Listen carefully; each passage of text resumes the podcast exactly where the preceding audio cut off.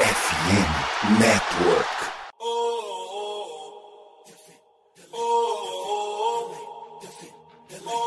Cleveland, get on your feet and make some noise for your Cleveland Cavaliers! Let's Go Cavs, eu sou a Evelyn Cristina e mais um episódio do podcast da Cavaliers Brasil pela FN Network. Esse é o nosso episódio de número 40 e novamente teremos que ser repetitivos porque o assunto do momento da temporada no Cavs é Donovan Mitchell. Sabemos que já falamos dele no último episódio, mas gente, vocês vão desculpar, vocês já sabem o que, que aconteceu. 71 pontos do homem, não tem como evitar de falar dele. Então, novamente, né, vamos aqui trazer, mas não somente sobre ele, como no jogo num total, né, na vitória contra o Bulls, mas dando ênfase, claro, no Mitchell e na sua performance histórica, não só para o Cavs, como também para a própria NBA. Mas primeiro, como vocês sabem, já é de costume, vou trazer aqui os meus parceiros, que hoje eu tenho dois, além do Gabi, que vocês já conhecem, tem também o Atila, né, que tá é a revelação da temporada na, nos perfis de NBA.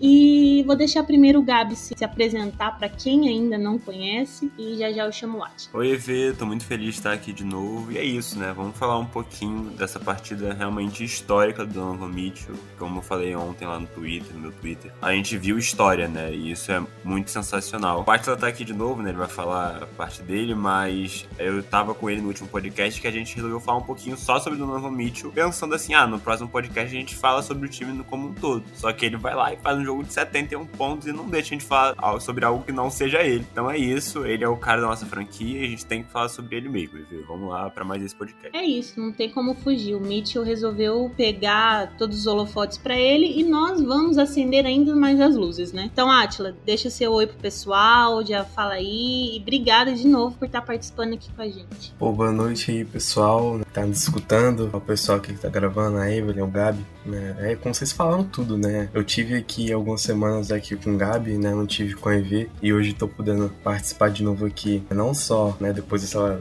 noite, partida histórica que a gente viu ontem, como vocês falaram do Mitchell e do Kevs no geral, né? Mas participar aqui também com a Evelyn, que é a dona aí da KFCT há, não sei quanto tempo, né? Então é uma honra pra mim, tô muito feliz de estar aqui de novo. Né? É isso, vamos trocar essa ideia aí e é isso, vamos lá. Só antes da gente começar o nosso assunto, lembrando vocês que a gente tá com uma parceria com a KTO, né, que é uma plataforma de apostas, e a gente tem o cupom que dá 20% de free bet, né? Então, vá lá, faz sua conta e use o nosso cupom KEVSBR, que você vai ter 20% de free bet no primeiro depósito.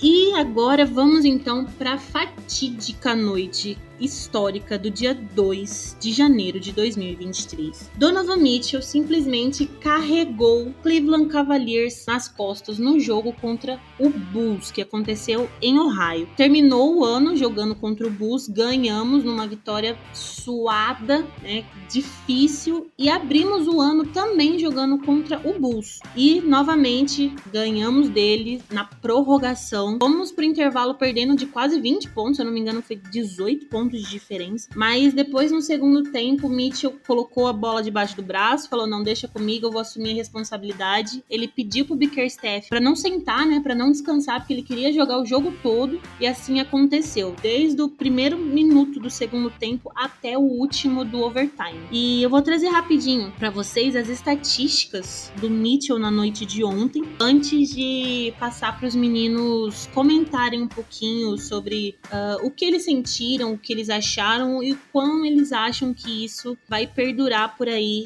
na NBA, né, na história. O Mitchell jogou 49 minutos e 48 segundos, 50 minutos jogados, isso é loucura. No final do jogo, inclusive, tem um vídeo dele arfando, tipo, morto, cansado. Ele mesmo falou que no último minuto ele já não sentia mais as pernas dele, então morto, total. Mas ele teve 71 pontos, 8 rebotes, 11 assistências e um toco. Por dois rebotes, ele ficou do triplo-duplo mais histórico da NBA. Field goal dele dele foi 22 de 34, ou seja, ele converteu 22 tentativas em 34, 64%, 7 bolas de 3 em 15 tentadas e 20 lances livres em 25 tentados. O plus-minus dele foi mais 19. Isso é loucura. A gente já sabia que o Mitchell ia vir para ser realmente esse franchise player, esse jogador que ia dominar, tipo, as jogadas, as pontuações. Era o scorer que a gente realmente precisava e queria, mas eu acho que ninguém imaginava que ele fosse se adaptar tão rápido, que ele fosse conseguir. Talvez conseguir não, porque ele tem talento para isso, mas que ele ia abraçar tão rápido a franquia a ponto de fazer coisas históricas assim. Só mais uma, assim, né, informação pra fechar essa questão da pontuação dele. Além dos 71 pontos, ele também deu 11 assistências. Essas 11 assistências resultaram em mais, obviamente, pontos pro Kevs. E no total, o Mitchell, vindo dele, o Kevs teve 99 pontos. Isso é doido se você for pensar que no total da partida o Kevs fez 145 pontos. Só 46 não vieram dele. Então, assim, é muita loucura. O cara é muito bom. E essa é a segunda maior marca da história da NBA, nessa junção de, de pontos e assistências, né? Só perde pro jogo de 100 pontos do Chamberlain, que ele participou diretamente de 104 pontos. Né? Ele teve 100 pontos e né, participou de mais 4 pontos ali. Então, isso é maluquice. Aí outras informações sobre essa pontuação. Esse é o primeiro duplo-duplo da história da NBA, acima de 70 pontos, né? Mais de 70 pontos e mais de 10 assistências. É a maior pontuação individual de um jogador pelo Cavs. Ele ultrapassou o LeBron nesse quesito. E o Mitchell foi apenas o terceiro jogador né, no século que conseguiu mais de 70 pontos, ou pelo menos 70 pontos, né? Junto com o Kobe, com o Booker. Então é, é loucura, é muita coisa, muita informação para você pensar e, e colocar no papel para ver o quão realmente doido foi a noite de ontem. O Mitchell é simplesmente um gênio, um gênio, não tem muito lá. Então, Gabi, vai que agora é contigo. Cara, e vê, então, é isso, né? Você passou esse início falando todos os números que foram muitos, de todos os recordes que o Donovan conseguiu. E assim, o que você falou, né, dos 99 pontos que ele ou fez ou deu assistência, tipo, para mim, eu acho que isso talvez seja mais impressionante, né? Porque ele só ficou atrás do Will Chamberlain naquele jogo de 100 pontos, que o Chamberlain fez 100 pontos e deu duas assistências, então ele teve 104 pontos contribuídos para um time. E nos jogos que alguém fez 70 pontos, o máximo de assistências que alguém tinha dado na história da NBA era 3. O Donovan deu 11, né? Assim, é, é uma maluquice, cara, porque não é só pontuar, né? Tem muita gente que, quando faz muito ponto, tá só buscando pontuar, pontuar, pontuar e não vê o que é melhor pro time no momento, né? E acho que isso é muito, muito importante também é, para destacar ainda mais o quão histórico é o jogo dele. Porque, por exemplo, o Devin Booker, né? O Devin Booker fez 70 pontos contra o Boston, naquele time que era muito ruim do Phoenix Suns. Assim, era um time do Suns que não ganhava, que não ia ganhar e inclusive perdeu num jogo em que o Devin Booker fez 70 pontos. Então, assim, é uma doideira, né? É você pensar que o Donovan Mitchell fez 70 pontos, dando 11 assistências num time que tava que ganha, né? Que é um contender, voltando de uma, uma desvantagem de 20 pontos e virando o jogo. E assim, é, é isso. É, o Donovan em nenhum momento foi, tipo, individualista, no sentido de que forçar uma jogada. Isso, assim, eu acho que é o ponto fundamental do jogo de ontem. Porque a gente viu no início da temporada, por exemplo, alguns lances que ele tentava um hero ball, alguma coisa assim, que não era o melhor lance, né? Que tudo bem, até quando, por exemplo, naquele jogo contra o Boston, que ele tenta um game winner, que vai pro overtime e a gente ganha. Aquela não era a melhor bola. Mas no jogo de ontem, vê, é assim, ele fez todas as jogadas certas para ganhar o jogo. Tipo assim, ele quando ele arremessava, quando ele tinha que arremessar mesmo, que só ele que tava acertando de longe, então ele que tinha que arremessar. Mas assim, teve momentos ali no, no clutch time que ele foi buscar uma ponte aérea pro Jared Allen mais de uma vez, sabe? Eu destaco muito, óbvio, 70 pontos é uma maluquice, mas fazer, se você fazer 70 pontos com mais de 10 assistências, assim, é um, é um negócio de maluco. Imagina se ele mete um triple-double com 70 pontos, faltaram só dois rebotes. Seria um número surreal, né? E assim, é ver, pra começar, né, antes de a gente falar dos detalhezinhos de como foi o andamento, queria destacar isso. Acho que mesmo Donovan Mitchell fazendo 70 pontos, em nenhum momento ele foi fominho, sabe? Em nenhum momento ele pensou só nele. Ele claramente estava pensando no que era melhor pro Cavs ganhar. E acho que isso fica muito claro quando você vê que ele teve uma assistência também. Sim, inclusive depois no final do jogo, né, quando ele foi dar a entrevista pra Serena, ele enfatizou demais os companheiros e tudo. Então ele realmente dá para ver que não joga só para ele, ele joga pro time. É, por mais que ele tenha essas, essas performances individuais, com muitos pontos e tudo, dá para perceber que ele busca sempre a harmonia do time, né? Juntar o time, tudo. Realmente deixa tudo muito maior. Talvez não para NBA, mas para nós, para o nosso time, para nossa torcida. Só a título de curiosidade, o, o career high dele era 46 pontos. Ele simplesmente meteu 71.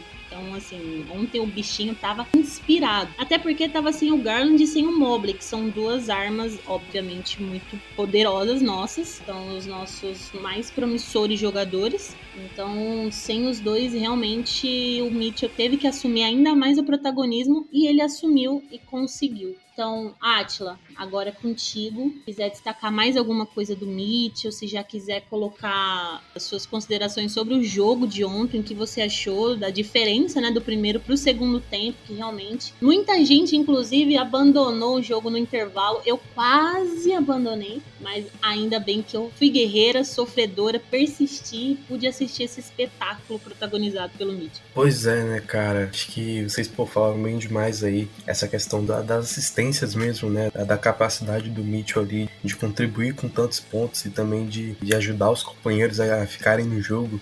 Porque o que faz de um jogador, né, numa partida como a de ontem, já falando da partida em si, né, pegando o gancho, a partida foi uma partida muito difícil, né? Desde o começo o Kevin não estava conseguindo criar basicamente nada. Sem o Garland, né, que é o principal armador do time ali, a criação de jogadas, o time tava com muita dificuldade de criar. Todo arremesso saía de uma forma completamente, sabe, dura, assim, meio sem criatividade. E foi o primeiro tempo inteiro, assim, né, inteiro. E depois, no primeiro quarto até, o Mitchell começou bem frio, assim, não tava nada especial e tal. No segundo quarto, ele, ele deu uma esquentadinha um pouco mais assim na mão, no final do quarto ali e tal mas não parecia, sabe, que ia simplesmente fazer o que fez no segundo tempo. E, putz, chegou um momento do jogo, foi no, no final do terceiro quarto, se não me engano. Eu até tuitei isso, eu falei, poxa, o Mitchell vinha de uma sequência aí, né, de alguns jogos, de um, uns dois ou três jogos aí meio esquisitos, assim, né, bem abaixo do, do, padrão dele. E mesmo que o Cleveland perca esse jogo, né? Porque tava dando a pinta que o Cleveland ia perder, né? Não tinha como o Cleveland virar. O Bulls tava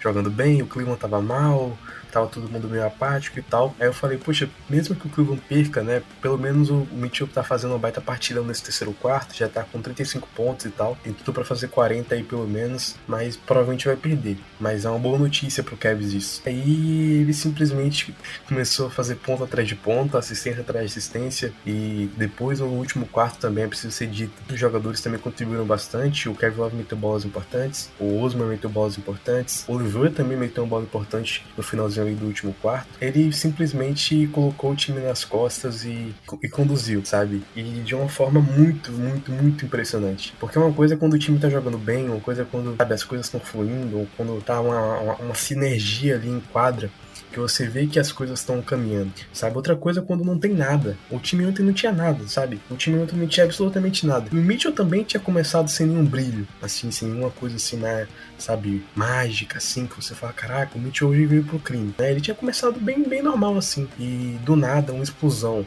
né, uma explosão assim no segundo tempo. Eu tenho até uns números aqui que o meu amigo ali da Slash NBA BR, né, colocou no Twitter ontem ele colocou aqui o Mitch no segundo tempo, né? Só especificamente no segundo tempo. 42 pontos, 6, re 6 rebotes, 8 assistências. 75,2% de true shooting no segundo tempo. 13 pontos em 133,2% de true shooting no clutch time. Poxa, true shooting, pra quem não sabe, é, é uma métrica, né? De impacto, assim, no geral, né, para resumir, do jogador ali em quadra, né? E, poxa, um true shooting de, sei lá, 60%, 70% já é muito bom, já é altíssimo, né? Imagina você fazer um true shooting de 133% no clutch time, né? Tipo, sei lá, é maluquice, é maluquice como a gente tá falando aqui. Né? E ainda um comeback de 21 pontos. Então foi uma partida realmente histórica. Do time, de modo geral, não, mas quando um jogador faz 71 pontos, tem a segunda maior contribuição em pontos e assistências na história da NBA, não tem como não falar que é histórico, né? Pode ter sido o pior jogo do mundo do time como coletivo, mas entrou pra história sem dúvida. Como o Gabriel falou, a gente viu a história ontem acontecer na nossa frente. Poxa, quem abandonou o jogo ali no segundo tempo realmente perdeu uma baita, uma baita, uma baita história, né? Porque, poxa, pra gente ver um jogo desse de novo, seja do Mitchell, seja de qualquer jogador, do Cavs ou não, vai demorar muito tempo. Aí vai que a semana que vem alguém faz 80, né? Mas aí é a boca maldita, né? Mas enfim, é isso, pessoal. Então, falando sobre o jogo, a gente, além dessa diferença de placar que tava no, no, com a volta do intervalo, né? No final do jogo, ficou muito apertada a diferença ali de três pontos, e acho que faltando seis segundos, o Mitchell foi para a linha de lance livre, que foi talvez um dos momentos em que eu quase meia-noite ali quis simplesmente dar um grito com temporada regular, porque ele foi para a linha de lance livre. Tudo bem que não é mistério para ninguém jogador errar de propósito para tentar pegar o rebote e fazer a cesta. O Doncic fez isso esses dias também, mas assim, a loucura maior é como que aconteceu, porque ele acertou o primeiro lance livre e a câmera, quando focou, não sei se o Gabi e o Atila repararam nisso, mas quando a câmera focou nele antes dele arremessar o segundo, ele tava olhando para todo mundo, acho que tentando passar uma mensagem, alguma coisa, tipo assim, eu vou fazer, eu vou fazer. E aí ele simplesmente errou e já foi atrás do próprio rebote. Só que o doido de tudo é que ele meio que deu aquele famoso tapinha, onde a bola entrou. Aquela realmente a noite iluminada em que tudo acerta, em que cai tudo. Ele poderia ter arremessado do nosso garrafão que a bola ia cair lá no garrafão do bus. Não tem, não tem jeito. Coisas que são para acontecer, né? Que tem que acontecer. Só que, além de tudo isso, a gente né, como eu falei que a gente ia trazer um pouquinho do jogo também, tem que destacar novamente, talvez não tanto pro lado positivo, as atuações do Levert e do Okoro. O Levert, ele vinha de alguns jogos bons, ele é inconsistente, infelizmente, né? Ele vem, faz jogos bons, aí vai lá e cai de novo. Teve duas bolas que o Mitchell conseguiu recuperar o rebote ofensivo e ele errou praticamente wide open, perímetro, o que não pode acontecer, porque a gente depende disso. E ele é um jogador para para matar esse tipo de bola. Ele não é um Jarrett Allen que não tem essa obrigação. Então, o Okoro também foi ejetado com seis faltas e três pontos só na partida, se eu não me engano. Complicado. Kevin Love metendo airball em um momento que não pode. Então, realmente fica muito complicado, assim. Aí depender só e exclusivamente do talento do Mitchell ou do Garland, quando o Mitchell não tá bem, fica difícil, principalmente para quem já quer brigar por coisas maiores na liga, né? Que título desse ano é meio difícil, mas aí por uma semifinal de playoffs, né, numa de conferência, enfim, até a própria final de conferência dá para sonhar. Mas para isso,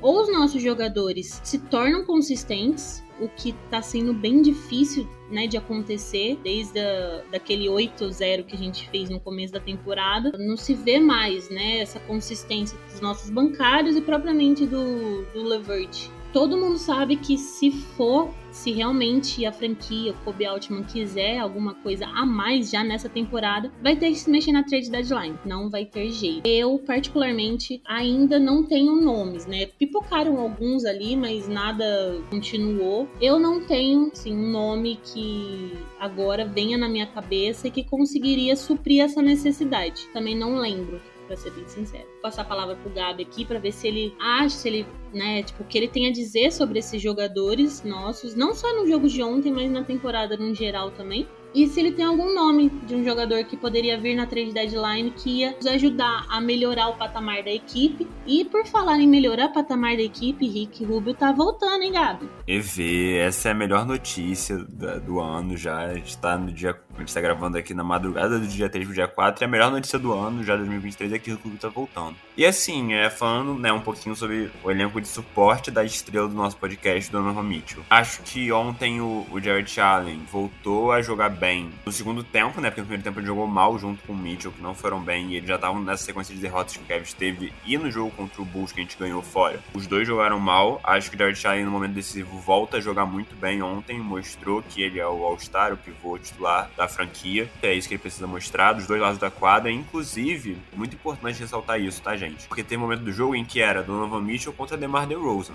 Tava isso, era o Mitchell fazia sexto, DeRozan devolvia, quando o Kevin encostou um pouco no placar. E aí tem que dar mérito também também pro JB, que mudou, colocou o Allen para marcar o DeRozan, e o mérito pro Allen, obviamente, e depois disso o DeRozan morreu no jogo. E aí ficou só Donovan Mitchell. né, que foi a grande estrela do jogo. Então acho que tem que dar esse mérito tanto pro JB quanto pro Allen. E os outros jogadores, é assim, é ver, eu acho que realmente o grande problema do resto do time é a inconstância. Porque ontem, por exemplo, o Cherry foi muito bem. O Osman, né, jogou muito, fez 19 pontos. Jogou muito, montando bola importante e tal. Só que, por exemplo, no jogo contra Chicago, que a gente ganhou fora, né, no dia da virada, a gente teve um jogo, tipo, muito bom, tanto do Lever quanto do Okoro. Então, assim, eu, ontem eles não conseguiram repetir muito bem isso. Eu acho que o Okoro nem foi tão mal assim, ele teve problema de falta, mas eu não tava desgostando dos minutos do Okoro, não. Agora, o Levar ontem irritou, né? É isso, o Levar é um cara muito inconstante. Só que, vê, eu tenho. Eu não sei se é porque eu sou apegado e eu sei que time campeão não pode ser apegado. Só que eu tenho essa dificuldade de virar e falar,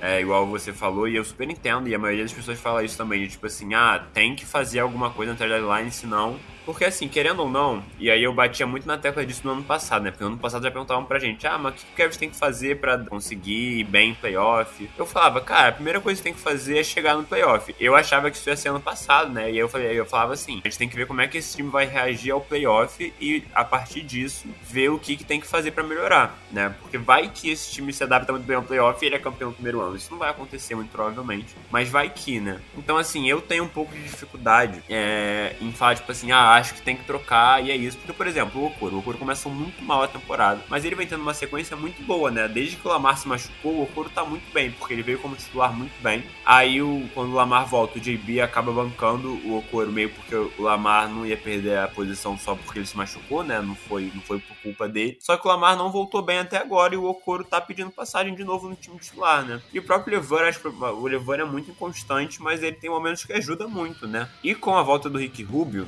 eu acho isso é uma coisa que o Ashla fala muito também, né? Lá no Twitter dele. De que realmente, às vezes, o Levou. Ele tem esses momentos, mas ele não é um cara muito confiável para armar. E acaba que, querendo ou não, nesse time, na rotação principal, principalmente quando o Raulzinho tá jogando também, acaba que o Levou tem que fazer esse papel. Tipo assim, é obrigatório da parte dele fazer esse papel. Eu acho que com a volta do Rick Rubio, a gente veja talvez um Levou menos encarregado disso e que talvez, se Deus quiser, possa mostrar mais do seu melhor basquete que já foi um dia, né? Que não acho que ele tá fazendo isso no Cavs, não, mas ele, ao longo da carreira, ele se destacava muito pela seleção de arremesso, pelo, por ser um shooter, por ser um cara que pode criar o próprio arremesso no momento de dificuldade. Espero eu que com a volta do Rick Rubio, porque a gente nunca viu essa dupla junto, né? Em Cleveland, a gente nunca viu o Levan dividindo quadra com o Rubio, a gente não chegou a ver isso. Então eu tenho essa expectativa de que o Rubio talvez possa ajudar o Levan. O negócio é que se for pro Levan ser trocado, a gente vai ver pouco menos de um mês dessa experiência, entende? Eu entendo, acho que se aparecer uma oportunidade de mercado igual foi do Nova Mitchell, foi interessante ali pra um cara, na minha opinião, um, um 3 na posição 3 é o ideal. O cara ágil, que mate bola de 3, que é muito essencial. Mas eu teria cautela, sabe? Até porque a gente não tem muito o que fazer.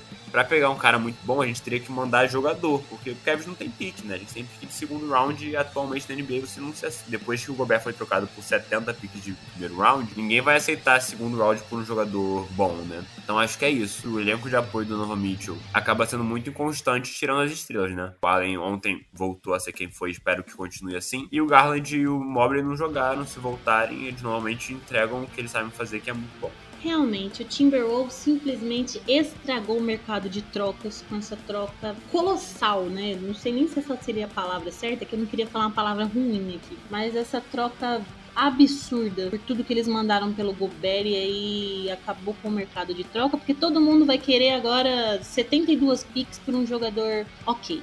Mas, Atia, mesma coisa para você. O que você acha dos nossos jogadores suporte ali? E se você tem algum nome que talvez uh, poderia pintar né, na, no nosso time, caso o Kobe Altman deseje fazer a sua mágica. Concordo um pouco com cada um de vocês. Eu acho que a Evelyn um, é um pouco mais agressiva né, no mercado, digamos assim, essa temporada, pelo menos pro Cavs. É, e o Gabriel tá um pouquinho mais. tá um pouquinho mais mais tranquilo, mais conservador, assim. Sou, tô um pouco no, no, meio do caminho dos dois, assim. Acho que o time do Cleveland não precisa de, de tantas mudanças, assim, sabe? De chegar a tanta coisa, a mais do que já tem. Porque eu sempre costumo pensar que um time de basquete, um time de o que for, é montado para ter as suas, seus, principais jogadores, sabe? O time é montado para ter os seus principais, as suas principais estrelas, arremessadores, defensores, pontuadores, o que for. Então, por exemplo, um jogo como ontem, né, a gente tava sem o Garland e sem o Mobley. O Garland é, poxa, o cérebro do time, né, um cara que gera jogo o tempo todo, constantemente, né, pode estar tá fazendo um jogo mais mediano possível. Ele vai gerar jogo para os companheiros, ele vai fazer a bola rodar, vai colocar os companheiros no lugar certo, vai achar os maiores arremessos e vai dar um jeito de fazer a coisa rodar. O pode estar no pior jogo mais preguiçoso do mundo. Vai ter algum impacto na defesa, ele vai ter algum impacto no garrafão defensivo, ele vai ter algum impacto no garrafão ofensivo. Um jogo como ontem, por exemplo, é complicado, né? Pelo menos da minha visão, da gente fazer uma análise assim mais decisiva, mas ao mesmo tempo eu concordo também com a Evelyn quando ela diz assim na questão do mercado de que se quiser alcançar alguma coisa a mais, é, o Cleveland teria que, que dar uma mexidinha no elenco. Eu não tenho um teto muito claro por esse Cleveland essa temporada, pensando em playoff, né? Já tô colocando o time no playoff, pelo menos é o que time mostrou até agora, então é o que eu, o que eu posso analisar até agora é isso né, um time de playoff. E num playoff da vida, essa temporada, eu vejo o time como sendo um possível candidato ali a uma semifinal de conferência, muito possivelmente. E a partir daí, depende muito de quem pegar, né, numa semifinal, ali um Boston, um Nets, um Bucks, quem for. E a partir daí fica um pouco complicado, né, da gente colocar uma, uma carga ali no time logo de cara. Quem sabe, né, chegou ali, agora é só ver o que que dá, né? E aí, avançando, quem sabe, eu sinto falta nesse time do Cleveland de, de variedade de, de funções sabe? Eu sinto que é todo mundo muito parecido no, no time do Cleveland, assim, é, é, são jogadores muito semelhantes, sabe? Então a gente tem tipo o Mobley e o Allen, que beleza, o Mobley tem um potencial absurdo, uma margem de evolução gigantesca, até ofensivamente, né? Principalmente ofensivamente, tem ferramentas muito boas e que, se bem desenvolvidas, podem tornar ele um jogador muito bom na frente ofensivamente falando. Mas hoje, dia 4 de janeiro de 2023, ele não tem um impacto pontuação, um impacto ofensivo tão grande quanto a gente gostaria, e é natural né? Um jogador que está no seu segundo ano. Então acaba que ele fica muito parecido com o Jared Allen, que é já outro jogador que tem outro momento da carreira, que já está um pouco mais perto do seu teto e tudo mais. Né? E aí a gente vai para a posição, por exemplo, de armador, Burr, Garland, Mobley, Mobley, Mitchell, o próprio Raulzinho. São jogadores que também precisam muito da bola para impactar. Tirando o Garland e o, e o Mitchell no nosso time, todos os outros jogadores precisam um pouco da bola. Não conseguem jogar sem a bola tanto assim. Ou se conseguem, conseguem de uma forma muito inconsistente consistente. Então, pra gente, a gente viu ontem o Osman, atuação boa, como o Gabi falou. É verdade, jogou bem. Mas quando é que a gente vai poder confiar que ele vai ter essa atuação é, sem a bola, sem chamar tanta responsabilidade ali, com a bola na mão sempre? Não dá pra ter essa confiança. Então, outros jogadores também. O Okura é um jogador que é, tem um, um impacto defensivo muito grande, ofensivamente, tem suas limitações mas um jogador que para poder impactar precisa da bola na mão. Ele não é um arremessador vai ficar ali no corner, parado, arremessando, metendo bola de três, pedir tanque da vida. Então, eu sinto falta no time de, do Cleveland uma variedade mais de estilos de jogadores. Né? A gente tinha o Dunade, que é um ala pivô muito bom para o papel que ele exerce, né? defensor de perímetro e de arremessador, que consegue colocar esse, esse, esse, papel muito bem no Cleveland. Tá fazendo muita falta. É porque ele é um cara que arremessa mais, mais de 40% na bola de 3, um volume razoável ali e consegue defender bem. Né? É o jogador ideal ali para complementar, por exemplo, na posição 3, o Mitchell, o Garland, o Mobley e o Allen. Mas sem ele fica complicado, né? Porque aí tu tem que depender do Coro ou então do Lamar Stevens, que ofensivamente eles, né, ou tem a bola na mão ou não conseguem fazer muita coisa. E aí não são culpa deles, né? Porque é o jogador que eles são hoje. E aí cabe a quem tá lá dentro ver o que, que você pode fazer. Então, talvez pensar em trazer algum arremessador mais confiável, um jogador por aí na liga, né? Eu não sei se eu tenho um nome muito na ponta da língua aqui agora, mas com certeza tem aí no mercado arremessadores que não precisam da bola para impactar, que você pode buscar aí no trade deadline, não por muita coisa. Né? Então, eu acho que o caminho é mais ou menos por aí. Que não falta muita coisa, acho que falta pouca coisa para o time ficar redondinho assim, sabe? Um time completo como tá hoje, é um baita time. Agora também tem algumas lacunas, é verdade. Então acho que é mais ou menos por aí. E eu acho que eu gostaria de ver alguns movimentos nessa trade deadline antes de acabar a temporada, porque melhorar o time nunca é demais. Sabe que o time não é para agora, mas se for um upzinho aí logo mais cedo, melhor. Né? Então eu acho que é mais ou menos por aí que eu gostaria de ver o Cleveland se movimentando também nesse mercado de transferência. Só para deixar bem claro, eu não sou team tem que trocar.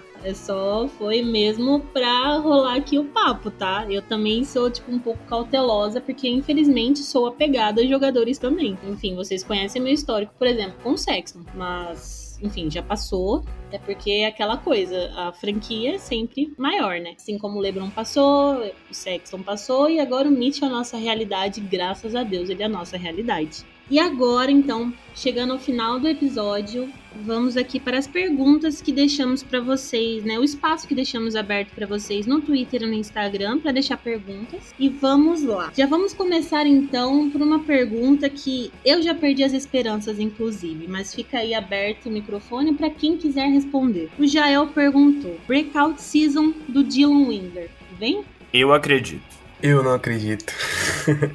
Eu já não sei se eu sou tão esperançosa assim, mas beleza. Próxima pergunta. Sim ou não, tá? Esse aqui é bate-bola. Mitchell terá sua camisa aposentada? Vai. Vai, com certeza, pô. Próxima pergunta também, resposta rápida. Qual a posição do Mitchell na corrida para MVP? O Heitor pergunta. Pô, depois de ontem, pô, eu vi até que não deu jogadores da, da, da semana pra ele, deu pra Embiid, né? Acho que um, algum, alguém, alguém errou ali no, no cálculo, né? Alguém esqueceu que ele fez 71 pontos. Mas eu acho que acho que um top, top 6 ali pra ele tá bem, tá de bom tamanho. Porque tem bastante jogador jogando bem também na temporada, né? apesar dele tá muito bem também. Acho que um top 6, top 5 ali tá, tá, tá muito bom. É, então, é porque a gente tá falando, né? O tema do podcast é o jogo espetacular do Donovan Mitchell, né, Mas tem muita gente fazendo um jogo muito bom, né? A gente teve semana passada o Doncic fazendo tipo, o double de 60 pontos e 20 rebotes. Eu tweetei ontem que o Donovan era o MVP e já era top 3 da história do Kevin. Se ele ganhar um títulozinho, ele já passa o LeBron, isso é verdade. Eu não tenho essa certeza de que o Tatum tá na frente dele, por exemplo. Que muita gente tem. Principalmente com o nosso Boston Celtics tomando encerrado. O Boston Celtics perdeu de 150 a 117 pro OKC sem o Shai. Então esse jogo sozinho não me deixa colocar, por exemplo, o Jason Tatum na frente do Donovan Mitchell com certeza, entendeu? Já é um. Mas aí, por exemplo, não consigo colocar o Mitchell na frente do Don't, na frente do Jokic no momento, entendeu? Então, assim, eu, eu acho que é isso, top 6, mas eu, eu empurro um top 5. Acho que o senhor Kevin Durant tá bem na fita também e o Embiid. Vai, eu coloco esses quatro na frente do, do Spider e o resto eu não tenho nenhuma certeza. Para mim ele tá ali no bolo. Para mim, por exemplo, ele tá ou junto ou talvez um pouquinho na frente do Jason Tatum, por exemplo. Então ele tá muito bem, gente. A gente tem um cara que vai brigar para ser All NBA First Team, tá? Vocês têm noção disso? Esse é o nível do Nova eu, eu não lembrava mais disso não, gente. Sei vocês, mas eu não lembrava mais como é era essa sensação. E é isso, ele vai brigar para ser All NBA First Team no final da temporada, com certeza. Isso. Ah, o Davi perguntou: expectativa pro Kevs em 2023. Gabi, qual que é a sua? Aí depois o Atila diz a dele. Expectativa, eu acho que vai junto com o que eu falei lá quando você me perguntou sobre o elenco de apoio. Assim, eu não tenho isso na cabeça de que o Kevs tem que ir bem no playoff, obrigatoriamente. Tipo assim, o Kevs tem, o Kevs tem que ir pro playoff, isso aí ele tem que ir, pelo amor de Deus. É, não tem como, esse ano a gente tem que ir, isso é uma obrigação. Bom, acho que com esse time, como a temporada está se decorrendo, acaba virando uma obrigação. Eu tava vendo isso, né? Ano passado o Kevin estava em quinto a essa altura do ano, né? No dia 4 de janeiro, o Kevin estava em quinto por ali. Só que, pelo menos na minha opinião, a expectativa era de que o Kevin ia dar uma caída. Tipo assim, a galera tá. O Kevin já tava muito acima da expectativa naquele momento. Esse ano, para mim, é o contrário. Eu espero ver um time melhor que o que eu já vi, né? E já vi muita coisa boa. Então eu espero ver um time do Cavs melhor do que o time do Cavs que jogou a primeira parte da temporada já, né, na metade desse ano de 2022. Com a volta do Rick Rubio, com o Mitchell cada vez mais entrosado, com se Deus quiser todo mundo saudável, né, com a volta do Jim Wade, que é um cara muito importante a galera tá esquecendo, mas que joga nesse time, com todo mundo saudável, Rick Rubio, é, Garland, Ben, tomara que se recupere a lesão da mão e com o olho, tomara que essa, esse tempo aí ajude pra ele também ficar 100% no olho. Isso tudo, eu, eu só tenho expectativa melhor, sabe? Acho que o Vai brigar até o final por mando de quadra, acho que essa é a nossa briga. O leste tá todo mundo muito colado, né? Agora com essa derrota do Boston, o Boston tá praticamente empatado com o Nets. O Nets tem uma vitória a menos só, em derrotas eles são empatados. O Bucks tem a 23-13 e o Cavs 24-14. Então, assim, tá todo mundo muito colado, né? Então, assim, é o que eu tô falando, o Cavs briga por mando de quadra, mas o Cavs tá brigando por mando de quadra ao mesmo tempo que tá brigando por primeira colocação. Então, assim, é, o Bucks ganhou, né, do Wizards hoje. O Wizards não conseguiu fazer a boa pra gente. Mas, é isso, EV. Eu espero que a gente seja um time que vai estar tá lá nos playoffs e o Ashton falou, né, que ele espera, ele acha que a gente tem muita chance de pegar uma, uma segunda, um segundo round, né? E aí, cara, a partir disso depende muito de quem vai ser o matchup, sabe? Porque é isso, pelos jogos que a gente já viu nessa temporada, por exemplo, eu acho realmente, apesar de a gente ter feito um comeback, a gente ter quase conseguido voltar com uma parte especial do Garland, eu acho o Brooklyn Nets um, Brooklyn Nets um matchup ruim para esse time do Cavs, por exemplo. Assim como, por exemplo, parece que é o Toronto, né, que talvez a gente nem pegue em playoff, porque talvez o Toronto nem vá, Acho que eles vão, acho que vão se recuperar. Mas assim, vai que. É, é isso que eu tô falando. É, pode ser que o Cavs pegue no primeiro round um Knicks e no segundo um Boston, que já se mostrou um confronto que o Cavs consegue bem, e vá pro final de conferência. Ou pode ser que o Cavs pegue um Toronto que tá muito pior na classificação, mas que o matchup é favorável pro Toronto e a gente cai no primeiro round. Eu realmente não consigo prever o que vai acontecer, mas acho que dá para dizer que a gente tem que ir pra playoff. E o que vier no playoff, cara, é a experiência. Porque é isso, a gente só tem o Donovan Mitchell e o Kevin Love com experiência no playoff, cara. O resto, ninguém ali sabe o que, que é. O Thierry hoje viu 2018 do bom, né? Não jogava. E o resto não tem nem noção do que é um jogo de playoff, que é um outro campeonato, cara. É outra coisa. Todo mundo sabe disso, que faz muita diferença você ter experiência em playoff. E como esse time é pro futuro, é isso, gente. Expectativa é criar casca em playoff. Se der pra gente ir pra uma final de conferência, se der pra gente ser campeão, melhor ainda. Mas se não der também, calma. Acho que ir pra playoff tem que ir. Acho que o Cleveland tem totais chances aí de acabar a temporada no top 4 do leste né? Eu acho que Cleveland é realmente uma das quatro melhores equipes do leste nessa temporada. Eu só consigo ver aí Bucks, Boston, né? Com certeza à frente. É pelo menos em elenco, em expectativa, enfim.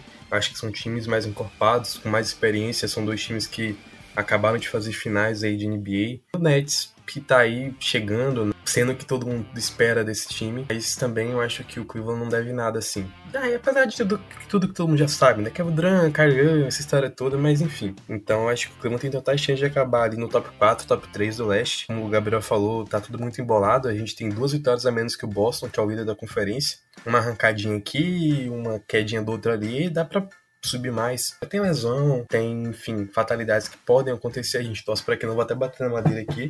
Mas, enfim, é, eu acho que no playoff é, é outro jogo, né? É outra coisa. Eu nem penso muito nisso.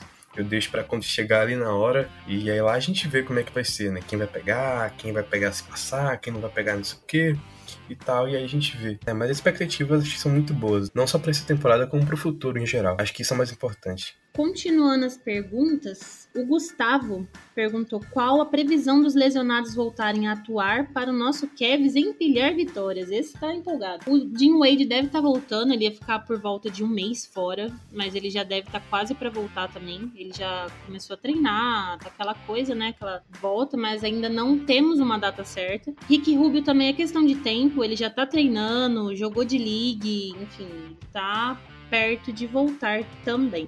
Lamar Stevens, não sei dizer, mas acho que. O Stevens ele jogou ontem, cara, eu não lembro. O Stevens voltou já, Ivy, tá jogando. É que ele tá jogando tão mal. É, então, ele era titular, aí não entra mais, aí não joga, e eu fiquei, mas ele tá machucado ainda. É que ele tá mal mesmo, mas ele tá, tá disponível, tá, tá lá. No... É que parece que ele não voltou de lesão ainda, porque acho que pode estar tá afetando o desempenho dele, mas voltou oficialmente. É que ele tinha saído por causa de doença que não tinha nada relacionado à Covid, né? Então, enfim. Uh, mas enfim, os dois nomes mesmo, o Wade e o Rubio, que eles devem estar tá próximos já da volta. O Michel, Michael perguntou: depois dessa atuação, Mitchell se encontra entre os cinco melhores jogadores da liga? Acho que a gente meio que já respondeu isso. Vocês falaram que, uh, tomando de base a corrida para MVP, né? Ele fica ali tá ali brigando no top 5, top 6, então acho que sim, pode colocar. Se ele mantiver o nível, não obviamente fazer 71 pontos por jogo, mas se ele manter o nível dele, creio que sim, ele consegue ficar no top 5 jogadores da liga. O Everton perguntou: o Mitchell é o cara que vai dar o upgrade que a gente estava precisando? Eu acho que isso já meio que tá claro, né, gente?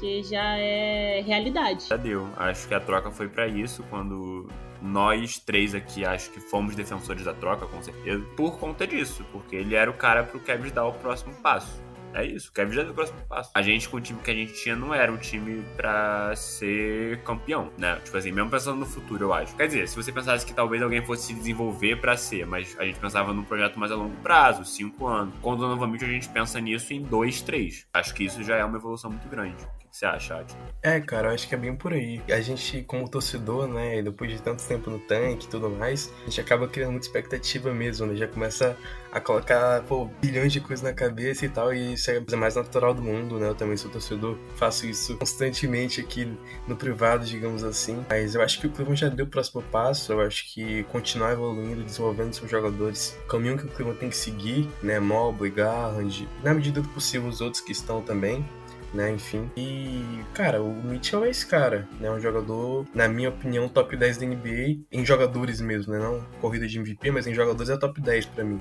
dos melhores da liga hoje. Então, não tem como dizer que esse cara não é o dono da franquia, né? Agora, você desenvolver um Garland da vida, um Mobley da vida, alcançar o potencial que eles podem alcançar, transforma tudo mais prazeroso, né? E aí, poxa, vai ser muito bom. A gente vai ter três caras realmente muito impressionantes num time só. Então, eu acho que o caminho é esse. O Breno perguntou: com o Donovan jogando nesse nível, dá para sonhar alto? Abraços. Abraços. Ah, acho que é óbvio, não tem nem como, né, gente? Sonhar com, por enquanto, semifinal ou final de conferência, e igual o Gabi disse, em dois, três anos no máximo, acho que a gente brigando por título, né? Com um elenco mais fechadinho e tal. Acho que é uma realidade isso. O que vocês acham? Ah, eu acho que também. Acho que é uma realidade. Que é uma realidade porque, porque cara, é, a gente não tem muito noção do que está acontecendo ainda, né? Eu acho que a gente só vai ter noção mesmo, assim, do que, que é essa fase que a gente está vivendo agora daqui a um, um tempo e tal. Depois quando as coisas né, deram uma, uma sentada, assim, que a gente meio que se acostumar mesmo com, com, essa, com a expectativa, com, essa, com esse peso, digamos assim, e com essa vivência mesmo de ter um cara All-Star, NBA, de elite no time, que faz coisas como fez ontem, né? Não todos os dias, mas coisas é, próximas, né? Parecidas, enfim. Então, eu acho que é uma realidade, sim. Né? Eu acho que, como eu falei, o torcedor tem que tem que ficar com expectativa alta mesmo, tem que sonhar mesmo, tem que, tem que colocar as coisas lá em cima. Claro que também a gente não vai achar que o Cleveland vai ganhar NBA esse ano, mas na medida do possível, ganhar sempre faz bem. Se o Kobe Altman não sonhasse, a gente não teria commit hoje. Eu, eu realmente tenho essa ideia de que o Kevin se põe num patamar de que, tipo assim, óbvio, a gente acaba a temporada e o Kevin é campeão, seria uma surpresa, ok? Se você pensar que era do início da temporada. Só que eu, eu realmente não consigo olhar e falar que esse time não consegue, não é capaz de ganhar uma série de 7 contra qualquer outro time. A questão é que tem outros times que também têm essa capacidade, né? Tipo, eu não vou virar e falar que o Milwaukee Bucks não tem a capacidade de ganhar uma série de 7 jogos contra qualquer time da NBA, porque ele tem. Só que eu acho que só do Kevin já tá nesse nível, sabe? Eu não consigo olhar para qualquer, qualquer time da NBA, qualquer um dos, dos, dos, outros 29, pegar, olhar e falar assim: ah, é, esse time aqui numa série contra o Kevin, ah, o Kevin vai perder essa série. Tipo, eu não consigo afirmar isso contra nenhum time no momento, entendeu? E eu acho que isso já é uma evolução muito grande que pode deixar a gente sonhar com certeza. A questão é que tem outros times que vão pensar do mesmo jeito e aí podem acabar ganhando do Kevin. Só que é isso, gente. A gente tem que ir livre, leve e solto. A gente é um time muito jovem, tem time aí que tá desesperado para ganhar porque tem que ganhar agora. Por exemplo, do Nets, que eu tava falando, que eu acho que é um time que tá muito bem, que eu acho que é um match matchup que não é tão legal pro Kevin. É um time que tá desesperado para ganhar agora. Se a gente vai pra uma série de playoff contra o Brooklyn Nets, o Nets vai estar tá jogando a vida loucamente, porque eles têm que ganhar agora, né? É um time que foi montado para ganhar agora. O Kevin não. O Kevin foi montado para ser um time aí pros próximos 10 anos, né? Esse elenco tem a capacidade de ficar aí pros próximos 10 anos o time titular. Então a gente tem que ir sem pressão, sabe? Aquela coisa de não ser o favoritão, mas saber que tem a capacidade e isso é importante. É ganhar confiança. E se não der esse ano, criar casca, mas dá para sonhar com certeza.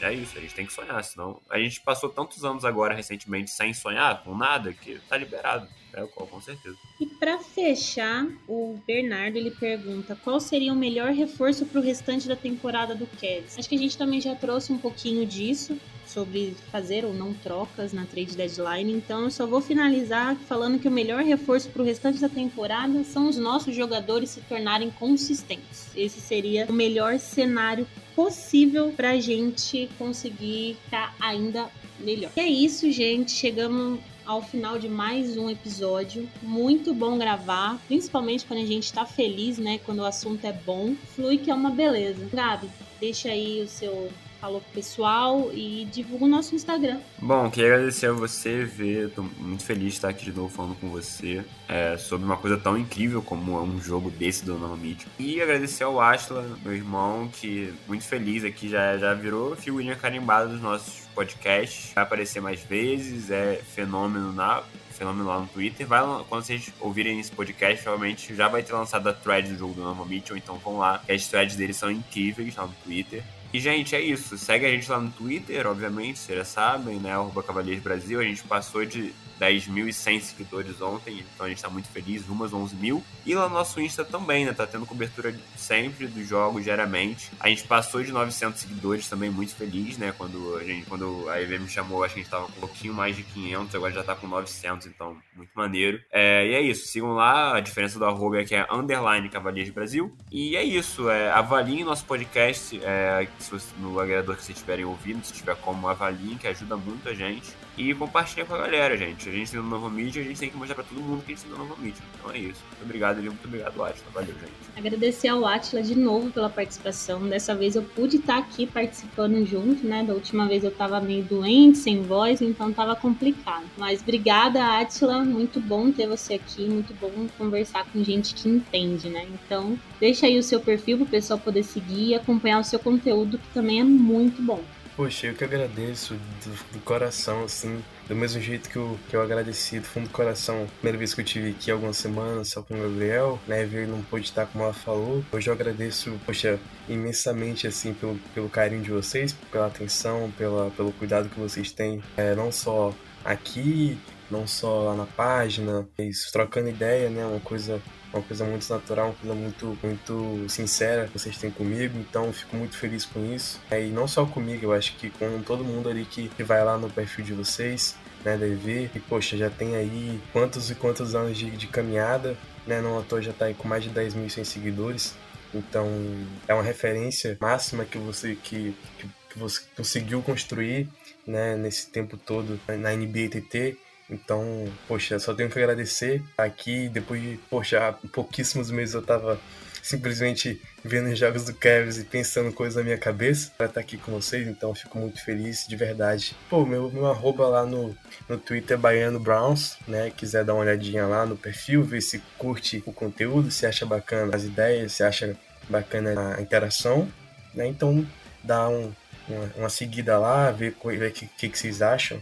Né? É isso. Muito obrigado pela oportunidade, de novo, né? Todo mundo que está assistindo, a, é, ouvindo. Uma da manhã eu já tô meio embolado das ideias. Mas todo mundo que está ouvindo aqui a gente. E é isso. Espero voltar mais vezes, né? E, pô, obrigadão demais. Obrigado, Deus, né? Por ter Donovan Mitchell no nosso time, né? Então, é, é o que a gente tem que agradecer todas as noites. Né? E é isso, pessoal. Obrigadão. Amo vocês e é isso. Tamo junto demais aí. É tudo nosso. É isso. Não se esqueçam de usar o nosso cupom lá na KTO, né, para fazer as apostinhas de vocês, KevsBR. E bom dia, boa tarde, boa noite, boa madrugada. Know.